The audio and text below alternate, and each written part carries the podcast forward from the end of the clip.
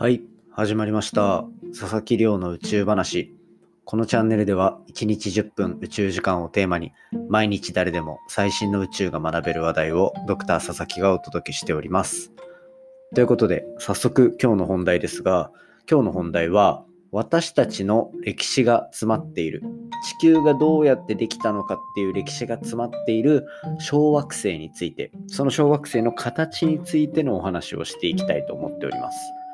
で、今回の話なんですけど、この皆さん、はやぶさ2とかってご存知ですかね？はやぶさ2っていう、まあ、日本のもう世界に誇る小惑星探査機っていうのがあるんですね。小惑星っていうのは、まあ私たちがいるこの地球みたいな惑星の小さい版です。もう字の通り。で、そこには実は地球がどうやってできたか。なんなら太陽系がどうやってできたのかっていう情報が含まれていたりするっていうヒントがあるので日本だったりあとは世界中の研究所がこう探査しに行こうとしているっていうようなそんな状況なんですね。でそうやって世界中いろんな研究機関が小惑星を目指す中でその小惑星の形が全部ダイヤモンドのような形このベンヌって呼ばれる星とリュウグウって呼ばれるこの2つの星がダイヤモンドっぽい形をしてる。じゃあなんでこんな同じような形してるのかって言った小惑星の形のお話ですね、今回は。なのでそこら辺をしっかり話していきたいと思っておりますので、ぜひ、まあ、最後までお付き合いいただけたら嬉しいです。よろしくお願いいたします。ということで、毎日恒例の近況報告から行くんですが、これ実はですね、この話するの2回目なんですよ。どういうことかっていうと、最近は朝更新にしてると思うんですよね。ポッドキャストを。で、楽しみにしていた方は大変申し訳ないなと思うんですけど、朝更新にしていたポッドキャストで、音声の中身がこうちゃんと収録できていなくて、音声ファイルが空っぽだったみたいなんですよね。なので、で、そのまま上げてしまっていて、こう、ツイッターとかで、あれ ?BGM しか流れてないぞみたいな。そんな感じになってしまったわけなんですよ。なので、急遽、まあ、公開してるものを停止させて、で、仕事とかいろいろやんなきゃいけないことが終わった今、夜公開しているという形になってます。なので、こう朝楽しみにしていただいた方申し訳ないなと思っている一方で、えー、もうこういうミスでですね、あの、何回も撮り直すようなことがないようにしていこうかなと思ってます。なので、久しぶりのまあ、夜更新っていうところを単純に楽しんでいただけたら嬉しいなと思ってますので、別にあの、更新のタイミングが変わったわけではございません。大変申し訳ありませんでした。で、なんか、その、朝更新したやつで、どんな話してたかっていうところで言うと、昨日、おととい、9月の25、26で参加させてもらってた、国際ポッドキャストデーっていう9月30日の記念して日本国内のポッドキャスター集めて行われた月1隣のポッドキャスト主催のイベントの話をしてたんですね。で、このイベント、まあとにかくまず主催のゆうすけさん、まーやさん、本当にお疲れ様でした。この2人のおかげで僕はポッドキャストを続けられてると言っても過言ではなくて、あの、この間ゲストにゆうすけさん出ていただいて、この宇宙話のハッシュタグの生みの親っていう話もしたと思うんですね。で、プラスで、やっぱ、ポッドキャスト僕一人でやってるとものすごい孤独なんですよ。ただ、あのー、初めて結構序盤の方に、あの、僕にもポッドキャスト出てくれみたいな、あの、イベントに出てくれって話をいただいてて、で、それで3月にゲストで出て、今回9月のグランドフィナーレというようなものを迎えたんですよね。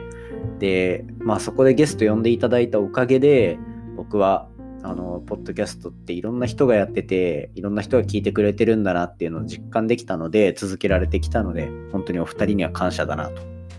で、この夜26日のイベントに参加する前に、ポッドキャストってこういう風に続ければいいんじゃないかっていう話の、あの、エピソードを上げさせていただいたんですけど、これの一個前に。で、まあそこら辺の反響も良かったし、で、あとやっぱりイベントの中でいろいろ合わせていただいたポッドキャスターさんたちが本当に素敵だったので、あのまあそこら辺のこまごました感想っていうのは、一日一日なんか小分けにしてお話できればなと思ってるんですけど、とにかくあの少なくとも共演させていただいたポッドキャストチャンネルの方とは、全部コラボ制覇していきたいなと。僕はもう月1のコラボ企画からどんどん始まっていったようなチャンネルなので、その意思っていうのをしっかり継いでやっていこうかなと思ってますんで、これからもゲスト会楽しみにしていただけたら嬉しいです。よろしくお願いいたします。ということでですね、早速、じゃあ今日の本題に入っていこうと思うんですが、今日の本題は、今、ものすごく話題の小惑星、私たちの太陽系がどうやってできたのかっていったような情報を持つ星、これの形がなんと日本とアメリカで追っている小惑星の形が両方とも同じダイヤモンドのような形をしているというところでじゃあなんでこんな形をしてしまっているのかこうたまたま2つ小惑星があった中で両方とも同じ形になっている理由っていうのがどういうものなのかっていうのを今回はお話ししていきたいと思っております。でなんかここまでこの小惑星って話をされていまいちこの何をやるのかっていうのがピンとこないっていうところが一番大きいと思うんですね。で、まずじゃあ2つ結構ワクワクするようなお話とか宇宙っぽいお話をさせていただこうと思うんですけど、まず小惑星を研究する理由ですね。これは簡単に言えばさっきから言ってるみたいに私たちがこうやって住んでいる地球ないしは地球って太陽系にあるじゃないですか。そうなった時に太陽系がどうやってできたのかっていうか太陽系ができたそのタイミングの環境ってどうなっていたのかっていうのを知れるのが一つ小惑星探査の面白いポイントなんですよね。まあ私たちってこの太陽系にいて太陽系ってもう40億年とかの歴史があるわけですよ。じゃあその数十億年経った前の状態ができてすぐの時ってじゃあどうなってたのかやっぱり太陽っていう一つの星の周りにこうやって岩石の塊だったりとかガスでできてる惑星ができてるんですけどじゃあその中で地球には今生命がいるわけじゃないですか。じゃあなぜ地球にだけそういう生命ができたのかとかそういったのってやっぱり太陽系ができたすぐのタイミングで一体どういう環境だったのかっていったところが非常に重要になってくるポイントだと思うんですよね。で、ただ地球の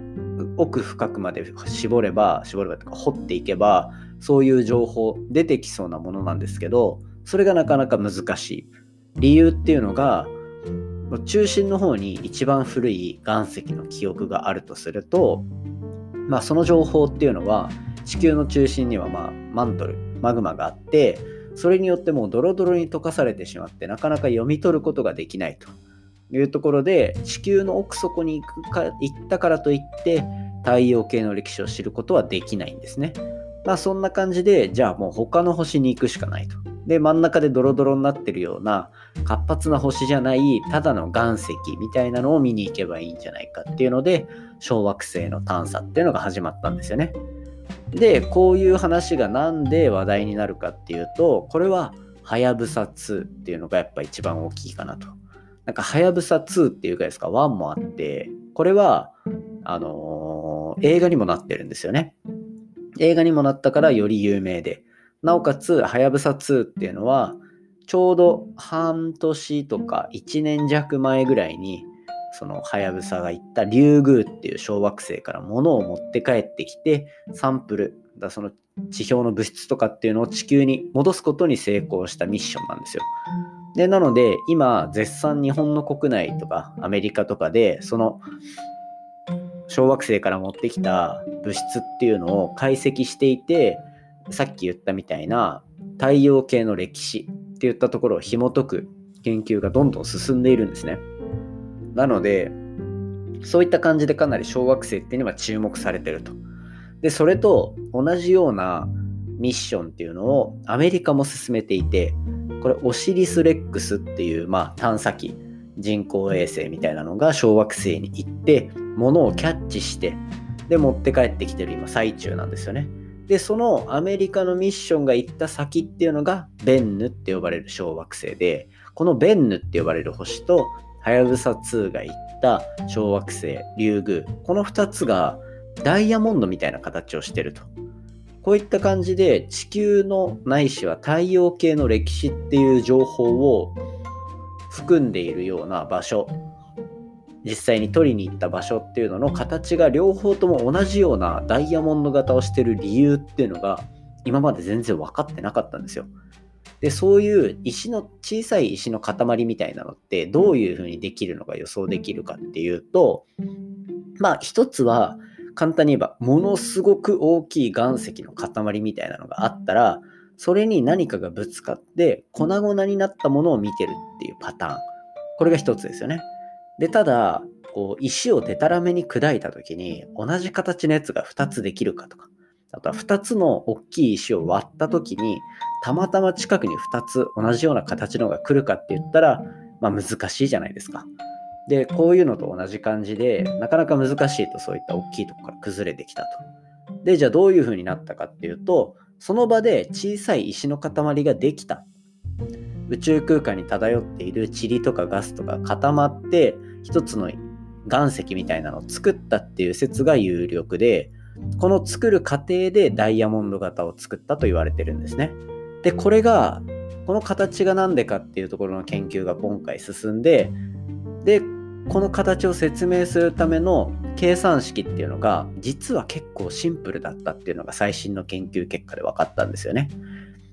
例えば砂とか砂糖とかっていうのをあの机の上にサラサラサラってこう下に落としていくと円錐型その山みたいにできるじゃないですか。先っちょちょんとんがって末広がりになるみたいな。あの形を作る単純な砂の振る舞い砂を1個落として2個落として3個落としたら1個横に落ちていくみたいな。そんな砂の振る舞いっていうのをそのまま宇宙空間に与えてあげたと。でプラスそれだけだと単なる円錐みたいな形になっちゃうんですけどそこになんか私たちの地球とかって自分で回ってるじゃないですか。あれ自転って言うんですけどその自分で回ってる力っていうのを加えてあげると実は簡単にダイヤモンドの形っていうのが作れると。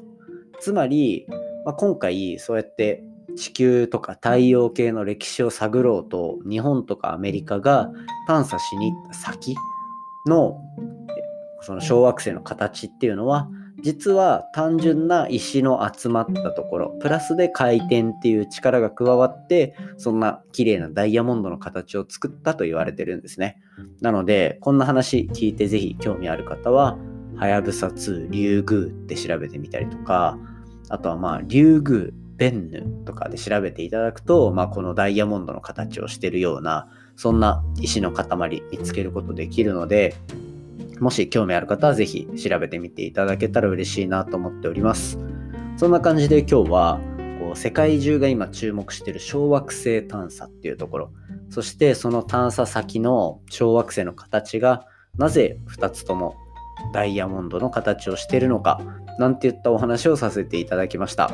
今回の話も面白いなと思ったら、お手元のポッドキャストアプリでフォロー、サブスクライブよろしくお願いいたします。番組の感想や宇宙に関する質問については、Twitter のハッシュタグ宇宙話でつ